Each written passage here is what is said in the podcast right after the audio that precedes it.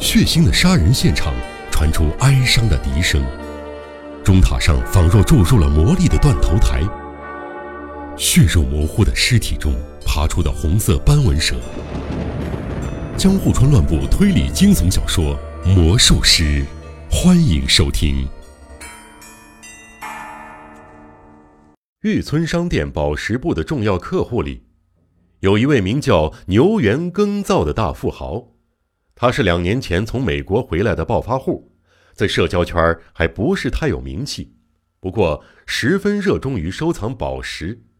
光是这两三个月之间，他在玉村商店消费的金额就远远不是一般名门富豪所能企及的。牛原买下的宝石究竟都送给谁了？他尚未娶妻，也没有孩子，行孤影单。在小石川区内买下了一栋大宅子，据说这栋古朴的宅院原来是齐本家的。牛原雇了几个下人，生活就此安定了下来。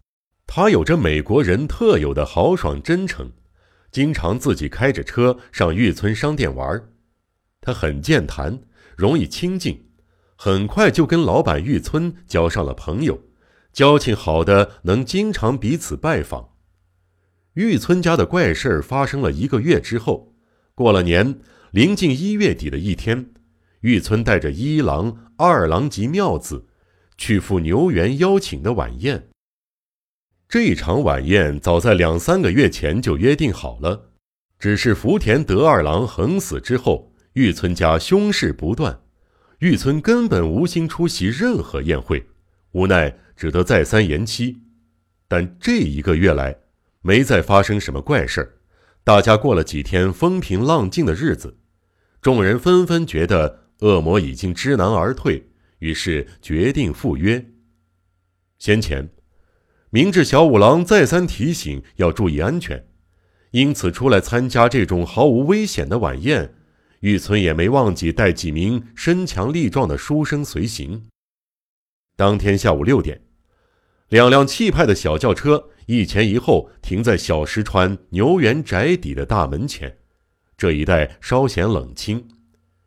牛原兴致高昂，满脸堆笑，与佣人一同出迎，并迅速将玉村一行四人请到大客厅里。牛原也在其他房间为同行的书生备好了酒菜，请他们直接前往用餐。客厅的摆设很随意，和主人率性明朗的风格相符。客厅的榻榻米上铺着地毯，还摆着西式的桌椅，看得出来，主人想把客厅布置成西洋风格的。只是奢侈的洋家具与挂着壁龛的低矮天花板显得是格格不入，仿若置身于明治初年景会中的西式洋房中。位于正中央的餐桌上，已经备妥了主客五人的餐点。快，快请坐。今晚没什么好菜，但比起料理，最令人期待的还是妙子小姐的情谊，还有我说的要让大家欣赏我秘藏的钻石。牛原不住的热情招呼众人。其实，玉村答应邀约的主要原因，就是想见识一下牛原引以为傲的钻石，那是牛原最近刚从某外商手中购得的，光听描述。就让玉村不住的想象那钻石有多么珍贵，于是立刻恳求牛原务必让他一饱眼福。所以牛原邀他到家中做客，并承诺届时一定取出来供他赏玩。而今晚玉村全家总算一同前来。玉村原本婉拒了牛原的提议，打算单身赴宴，但牛原不肯答应，提出必须带着孩子同来。考虑到复仇鬼尽管已经销声匿迹，未必不会突然再伸出魔爪，一家人最好避免分开行动。四个人便一起出席了。用餐期间，牛原一个人唱着独角戏，不停地逗众人发笑，或说些有意思的话题。晚饭就在轻松的氛围中结束了。那么，请各位看看那颗钻石吧。餐桌上的白布撤下来，牛原起身退到另一个房间，很快就拿着一只天鹅绒小盒子出来了。啊，就是这个，请各位鉴定一下。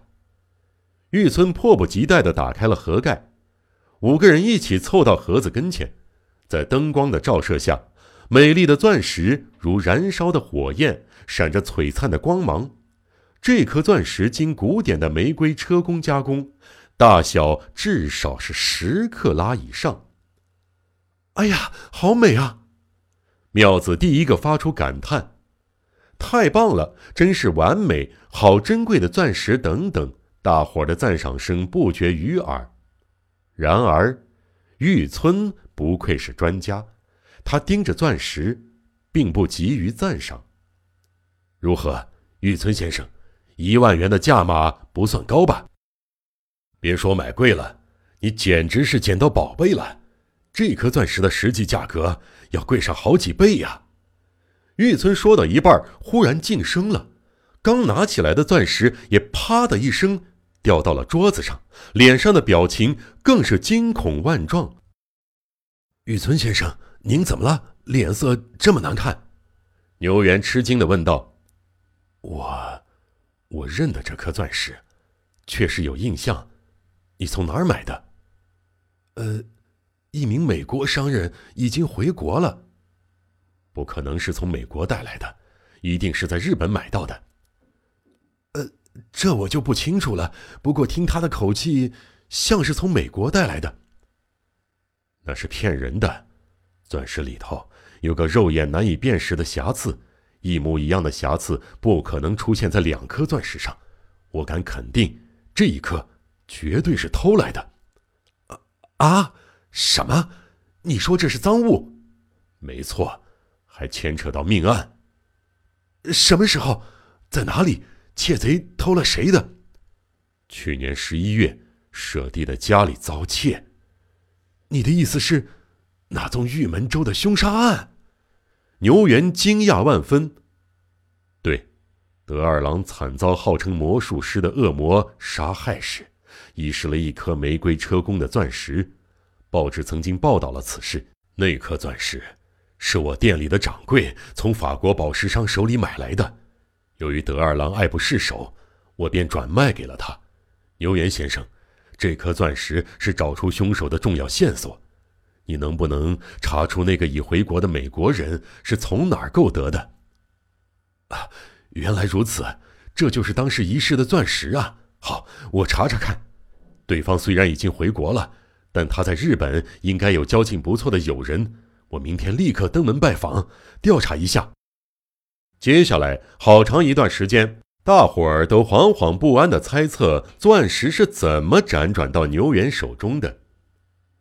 各位，就别再烦恼了，我一定会找出最早转让钻石的人。请放心，今晚难得齐聚一堂，不妨轻松享受些娱乐节目。我非常想听妙子小姐的钢琴演奏呢。牛原试着转移话题，尽力让冷下来的场面再次活跃起来。可是，妙子无法忘怀被恶魔袭击两次的恐怖遭遇，如今看到与事件相关的钻石，更没心情弹钢琴了，于是便郁郁寡欢的婉拒了。